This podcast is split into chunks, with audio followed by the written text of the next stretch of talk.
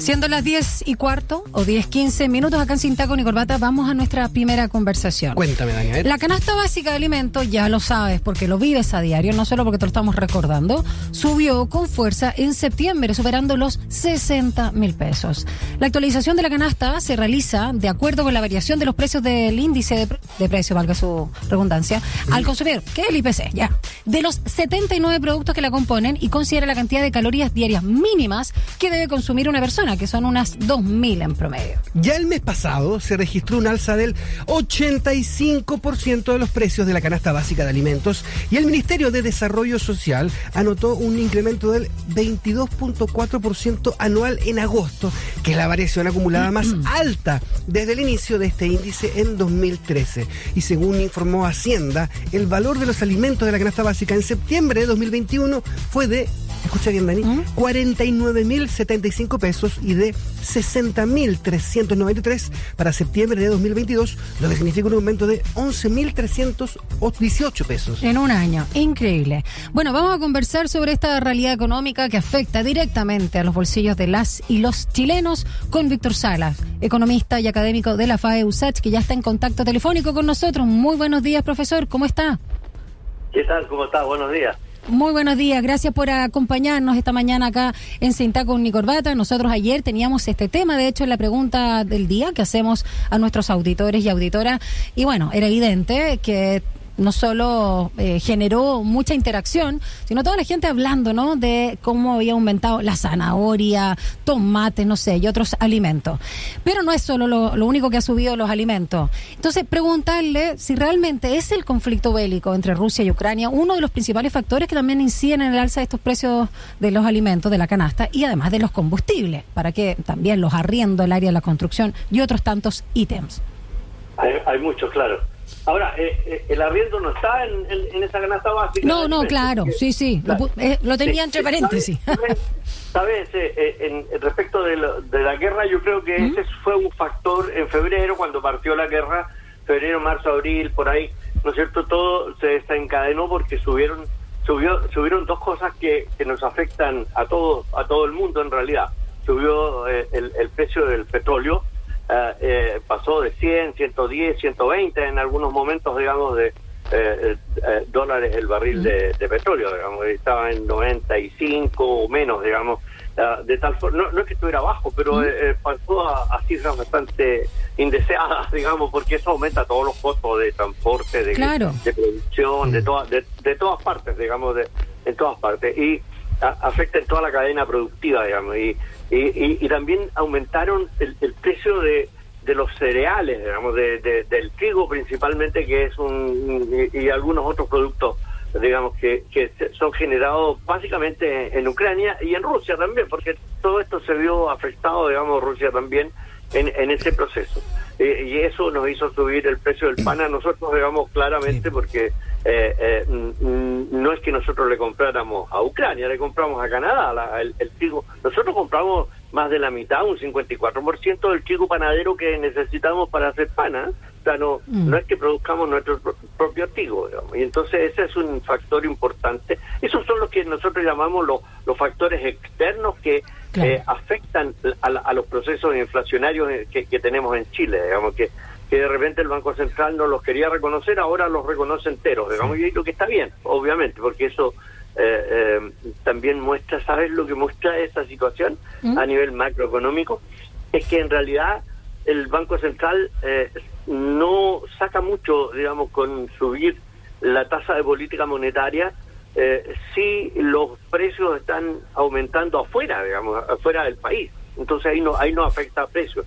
Afecta, lo que afecta el, el, el- el subir la tasa de interés en Chile es que es que aumenta au- aumenta la capacidad para comprar o para pedir crédito y comprar y hacer eh, consumir, en fin, y, y hacer inversión, digamos, pero pero no no no tiene mucho impacto en la en, en- en la cómo se llama en, en la misma eh, inflación, digamos, eh, o, o- o por lo menos un impacto mediatizado. Hay algunos que han estimado que los factores estos que externos, aumento de precios, aumento de, de precios internacionales, aumento del tipo de cambio, por ejemplo, en Chile, eh, es- tienen un impacto de alrededor de un 70%, digamos, otros 50, digamos, pero eso yo creo que andan, la cifra anda alrededor de esa esos dos montos, digamos, y, y, y, y, entonces se nos vuelve bastante más complicado controlar la inflación. Sí. y eso va a estar claro, va a seguir haciendo subir los precios y haciendo subir la, la canasta, el valor de la canasta básica, que es el que se calcula para dar el subsidio, digamos.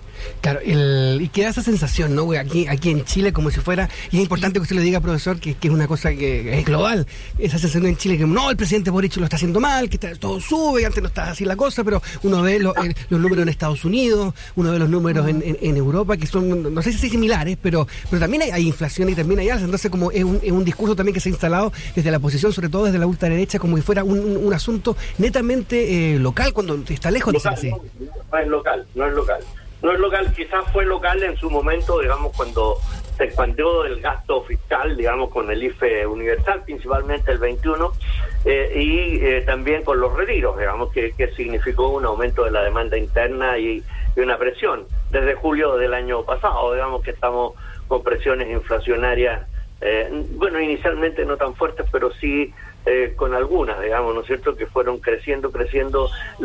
La inflación tiene una característica especial, ¿ah? Y con la que eh, uno siempre tiene que hacer la, prevención. Mm. Eh, este no es un fenómeno solo económico, es un fenómeno social, mm, sociológico, político, digamos, es una lucha de quién anticipa a quién y quién gana en esta carrera de, de, de ir subiendo los precios, digamos si los consumidores o los, o los productores o los mm. vendedores, digamos, ¿no es cierto?, los comerciantes en, ese proceso, digamos. Y, y, mm. entonces, ¿sabes lo que pasó? Se habló en algún tiempo, hace unos mm. meses atrás, de la segunda vuelta, digamos, y esa era que simplemente eh, los precios se estaban eh, reajustando casi automáticamente como si fueran indexados a la UEF, digamos, y no, y no estaban indexados a la UEF, sin ninguna duda. Entonces, ahí, si te fijas, son son dinámicas que, que es peligroso, eh, en las cuales es peligroso entrar. Estamos conversando con Víctor Salas, economista y académico de la FAE USACH, a propósito del alza en la canasta familiar, canasta básica de alimentos principalmente. ¿Y cómo evalúa en ese sentido, tomando las palabras de mi compañero Rodrigo Ulloa, profesor, el aporte justamente que eh, compensatorio que ha hecho el gobierno para este alza ¿no? Eh, de alimentos, monto además que se está pagando desde el primero de mayo de 2022 y se va a extender hasta el 30 de abril del próximo año, 2023. De hecho, el aporte para noviembre va a ser justo de esta diferencia de 11.318 pesos que ha sido la variación? Bueno, eh, eh, yo diría que es una medida correcta, no, no es una medida eh, paliativa, ¿ah? no, sí, compensatoria. el, Estado le vaya a, subsidiar la diferencia del valor de, en que aumenta el precio de los de los alimentos, digamos, pero eh, efectivamente, eh, yo diría que viendo la canasta uno eh, observa todos los bienes que te permiten hacer un consumo diario en el mes, digamos, de las suficientes calorías para que te pueda como persona humana, digamos, sobrevivir, digamos, pero pero y las personas de más bajos ingresos, obviamente que son las favorecidas con este subsidio, eh, les va bien, pero no es nada más que un subsidio a la demanda, digamos, y eso está bien no meterse con, con fijación de precio y cosas de ese tipo que nuestros vecinos argentinos nos dan. Eso, dan, eh, eso le voy a preguntar, acá en Chile no se hace y en Argentina sí, constantemente. No, pero es que en Argentina fracasa todo eso. Pues no, si ya sabemos que en eso, en eso no admiramos a nuestros eh, compañeros trasandinos, no, sin duda no, la economía no.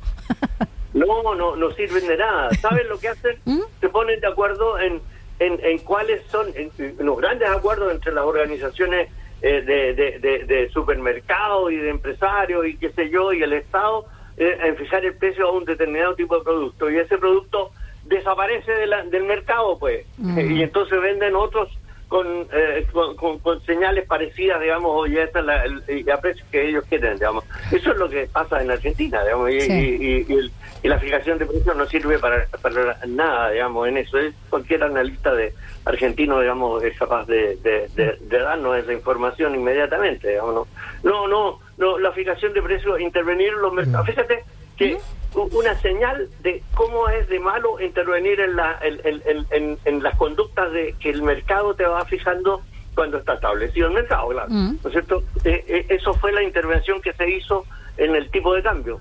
¿Qué pasó? El, Banco Central se metió a intervenir, ¿no es cierto?, en junio, julio, julio por ahí más o menos, ¿no es cierto?, hasta, hasta, hasta 30 de septiembre. ¿Por qué? Porque estaba en 1.040 pesos el, el dólar. Entonces, para bajarlo, claro. ¿Y sabes lo que lo que terminó pasando el 30 de julio? De, de septiembre, perdón, cuando terminó la intervención, el dólar estaba a, a 9.90. 9.60 y ahí está fluctuando. o sea, volvió a retomar el tamaño que más o menos el, mercado le establece, porque va, va, la gente va a buscar los mecanismos de, de, de, de evitar, digamos, e, ese control. Claro. Profesor, eh, quería preguntarle además, eh, ¿qué recomendaciones podemos tener eh, para, para comprar más barato, no? Quizás mercados mayoristas, coordinando con, con amigos, quizás coordinando con familiares, cooperativas. Claro, incluso, digamos, la, la, Chile ha tenido una, digamos, una gran cultura, tuvo una gran cultura de, de, de, estrategias, digamos, para reducir el, el, o, evitar, digamos, estos costos, digamos. Pero la gente está volviendo a aprender. Tuvimos más de 30 años con esos 30 años mal maladados, como dicen algunos, ¿no es cierto? Eh, justamente desde el 92, 3, 94, eh, la tasa de inflación fue del orden del 3%, alrededor del 3, 4. 2, 3, 4, eso eran las anuales, ¿ah? no, no mm. mensuales. Ahora tenemos tasas de 1, 1,2, 0,9 eh, mensual, digamos. Entonces, eh, en ese momento nosotros desaprendimos todo eso y eso eh, eh, esa es una cultura que se va logrando. Ahora, cuando entramos en esa cultura, el proceso inflacionario se mantiene en el orden que lo, tuvimos durante años también, claro. Teníamos nosotros en la década del 50, 60, 70 tasas de inflación del orden promedio anual del orden del 25, 27%, digamos. Entonces, eh, lo que significa que si tú tienes, qué sé yo, un millón de pesos de, de sueldo, digamos, ¿no es cierto? Tienes 270 eh, pesos que perdiste durante todo el año, ¿te fijas? Porque eh, perdió tu, tu ingreso, perdió capacidad de comprar. El poder adquisitivo, exacto. Profesor. Entonces la gente, ¿qué es lo que hace? Hoy día está haciendo, está reaprendiendo y, y qué sé yo, compra menos, compra productos alternativos, en fin, eh, yo siempre recomiendo ¿Mm? que cuando reciban su sueldito, digamos, ¿no es cierto? Si es poco, si es mucho, igual lo tomen todo y, lo, y, todo lo que van a comprar para el mes lo compren inmediatamente uh, semanas, digamos, sino que de inmediato compren todo, porque eso les permite... El tema es comérselo todo de una. El, el 1% que puede ser la, la inflación del, del mes que tiene. Es que nos falta, nos falta, ah, perdón que te interrumpa, Dani, profesor, nos falta igual educación financiera en casa. Oh, total. Uno trata de hacer su Excel ahí y no, no, no, no llega igual a fin de mes. Y eso lo quiero preguntar. ¿Mm? Es, inevitable, esta es una, una, una lucha. Entonces, ¿sabe por dónde entra ¿Mm? la pelea, digamos? Sí. Por el eh, eh, esta lucha que yo digamos hablo digamos no es cierto que es una lucha social. Eh, eh, es esta por esta por la por, porque los sindicatos bueno antes eso mismo llegó o, hacía digamos que hubieran sindicatos mucho más fuertes que peleaban digamos mm. reajustes de sueldos pues. Claro. e incluso peleaban y conseguían. Yo me acuerdo los los los sindicatos bancarios tenían un un gran trato digamos en eso hacían, ¿saben lo que hacían? Hacían que les reajustaran en las negociaciones eh, eh, eh, por sobre la tasa de inflación mm. pasada, digamos, y eso significaba que tú ibas a repetir la inflación pasada, pues, obviamente. Mm. y, de hecho esa es una gran discusión que vamos a tener ahora con el presupuesto de la nación, ¿no? El académico...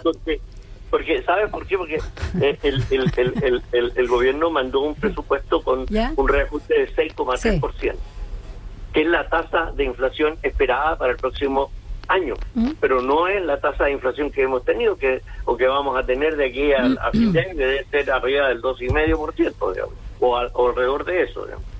Profesor, eh, perdón la interrupción, pero en pos del tiempo y a propósito de que hoy es el Día Mundial de la Estadística, quiero ir a datos duros, recordando que estamos con el académico de la FAEUSACH, economista Víctor Salas. Es una situación también que preocupa porque se proyecta que la pobreza en nuestro país podría llegar a un 10,5% de la población este año. Y la línea de la pobreza en Chile, en medio de esta inflación y todo lo que estamos conversando, se ubica encima de los 210.529 pesos. Ya en 2021, profesor, y usted lo sabe más que nadie. Eh, bueno, un estudio del Banco Mundial reveló que nuestro país era al menos 2,3 millones de personas clasificadas socioeconómicamente como de clase alta pasaron a una situación de vulnerabilidad producto de la crisis provocada por la pandemia y en ese sentido también debido a la caída de los ingresos y la pérdida de empleos. Pero ahora se suma la inflación propiamente tal. Eh, hablemos de la, a propósito que no hace mucho también fue el día de la superación o erradicación de la pobreza, como la pobreza que, que estamos a la que estamos regresando, la que estamos experimentando multidimensional en nuestro país? Mira, te, te, agrego una sola información que, es terrorífica, digamos, pero es así. Eh, en los procesos eh, inflacionarios de los países desarrollados ¿Mm? están llegando al orden del 10%. Acabo de verlo, digamos, en, las informaciones. ¿No es cierto? Están en el 8.1, 8.5, 9, en fin, están, se están acercando en todos esos países al, al, al 10%. Y entonces, ¿qué va a hacer los bancos centrales de, Estados Unidos, de Europa, al, eh, qué sé yo, en fin, todos los, países, eh, eh, Japón, Australia, Suecia, en fin, van a subir la tasa de política monetaria, la tasa de referencia. Y eso va a tender a contraer la economía de esos países. Y vamos a entrar en una recesión mundial. Ya estamos en una especie de recesión técnica en esos países eh, que, es, que es leve. Lo más probable es que esto se exacerbe, digamos, ¿no es cierto? Y se produzca un proceso de recesión bastante más fuerte. Ahora, eso nos va a caer a nosotros. Mm. Y entonces, eh, entonces y, y, por eso te agrego respecto de la pobreza, te agrego que se van a agregar mucha gente, mm. digamos, ojalá sea no tan pronto, digamos, pero eso va a ocurrir, tasas de desempleo bastante más altas que el 7,9 que, que, tenemos en este momento, del 8 que vamos a tener. Igual Mario Marcel dijo que eso era momentáneo. Vamos a tener un problema de, de, de, adicional, digamos, que no está nadie, o por lo menos hay pocos que estamos eh, advirtiendo de que eso se nos viene encima. Pero, el ministro de Hacienda dijo que iba a ser momentáneo, que era ahora se iba a agudizar, pero ya íbamos a recuperar los empleos. Ahora, hay algo que yo no entiendo, Dani. es muy optimista. no, queda de otra, como se dice. Oiga, profesor, Dani, uno de repente... Yo creo que, ¿Ah? yo creo que, eh, eh, él, él, asume que su presupuesto no va a ser inflacionario, mm. pero yo hice unos calculitos. ¿Ya? Y... y el, el eh, eh, va, va, a entrar por, por la pura eh, pensión garantizada universal, que son casi 200 mil, 2 millones 300 mil personas, son 5 millones, 5 mil millones, o 5 billones, 5 millones de millones, o sea, 5 billones de, de, pesos que van a entrar durante todo el año, que aumenta la demanda y presiona los precios. Eso es normal la fija va a entrar de enero, febrero hasta diciembre, completo. Pero además va a colocar 1,6 billones también en, en, inversión pública. Y entonces yo digo, ya, ok, conociendo la administración pública, uno dice, bueno, esto no va a hacer, no va a entrar a la economía sino hasta el tercero, cuarto trimestre con toda eh, eh, probabilidad. Y entonces cuando estoy comenzando a bajar un poco los precios, eso va a entrar a la economía como aumento de la demanda, porque va a aumentar, en, ese caso va a aumentar la, la, producción también, desde luego, sí. y, pero va a aumentar los sueldos, va a aumentar la, la, demanda de la gente, digamos, y entonces ahí eh, hay que ver cuál es el grado de compensación que eso va a tener, digamos, respecto de, de la situación, pero sin duda alguna que eso va a presionar los precios. Entonces, eh, yo me, me quedo un poco dudoso respecto del, de, que no vaya a tener un impacto inflacionario, digamos, el mayor gasto. Ahora, es cierto que este es un aumento, eh, podríamos, de presupuestario para el próximo año sano. Yo, yo no puedo negar eso, digamos, pero sí eh, va a tener algún impacto inflacionario y eso tiene que ver con, más que con lo, lo, lo que uno eh, pueda calcular con números, con lo que sienta la gente que a, lo que está enfrentado, digamos, y en el caso, de, como decía, el proceso inflacionario tiene estas dimensiones políticas, sociales, ¿te fijas? De disputa y, se genera un proceso de mantener la inflación alta, digamos. Entonces, yo creo que vamos a estar en el peor de los mundos, recesión sí. por inflación. Hay, hay dos cosas que, le quería preguntar. Una es que yo no entiendo si eh, está, complicada la cosa, la economía, los restaurantes llenos, mm. los conciertos llenos, y además nos pregunta un amigo, Pablo Navarrete, nos dice ah, qué tipo de herramientas... Son carísimos esos Además, además y, nuestro amigo Pablo Navarrete también nos pregunta qué tipo de herramientas eh, usted sugiere para inversión a mediano plazo. O sea, dos cosas. Primero, ¿por qué cree que está todo lleno si no hay plata? Y segundo, esto que herramientas de inversión para ir cerrando. Bueno, mira, el, eh, eh, respecto de, de, la demanda, digamos, de los servicios, yo creo que se está reponiendo. Hay todavía una capacidad de la gente de, comprar bienes y servicios, principalmente de, restaurantes. Yo creo que tiene razón él. Hay un hay un, una, una especie de gasto pendiente que tiene la, la, la, población chilena, digamos, ¿no es cierto?, por la pandemia principalmente. Y yo creo que eso es lo que se está eh, manifestando. Digamos, ahora eso tiene va a tener una culminación cuando eh, eh, los salarios, en promedio, digo yo, no, están en términos reales están bajando. O sea, la inflación es más alta que el, el crecimiento de los salarios nominales, digamos, de tal manera que eso es, un hecho agregado. Ahora, obviamente, hay una proporción de gente que tiene capacidad para comprar estos servicios, principalmente esta de restaurantes y servicios de alimentos, digamos, ¿no? Eh, pero eh, eh, yo diría que eso es lo primero. Lo segundo, en términos de inversión, creo que hay que, em, no sé, digamos que la inversión del Estado es, em, es, es, pequeña, es menos del 20% de la inversión total del país, digamos. Entonces, si tú despiertas la inversión estatal nomás, digamos, no vas a tener una expansión muy fuerte eh, eh, digamos, de la, de la, una reactivación de la economía. En cambio, si eh, eh, generas incentivos para que el sector privado o los empresarios actúen, digamos, van a, es probable que eso se traduzca en una mayor expansión de la inversión. En todo caso, hay que decirlo, tanto el Banco Central como el Fondo Monetario Internacional, como el, el, gobierno mismo con su presupuesto, con las estimaciones de, para el presupuesto del 2023, estiman de que vamos a estar alrededor de una tasa de crecimiento negativo del 1% el próximo año. O sea,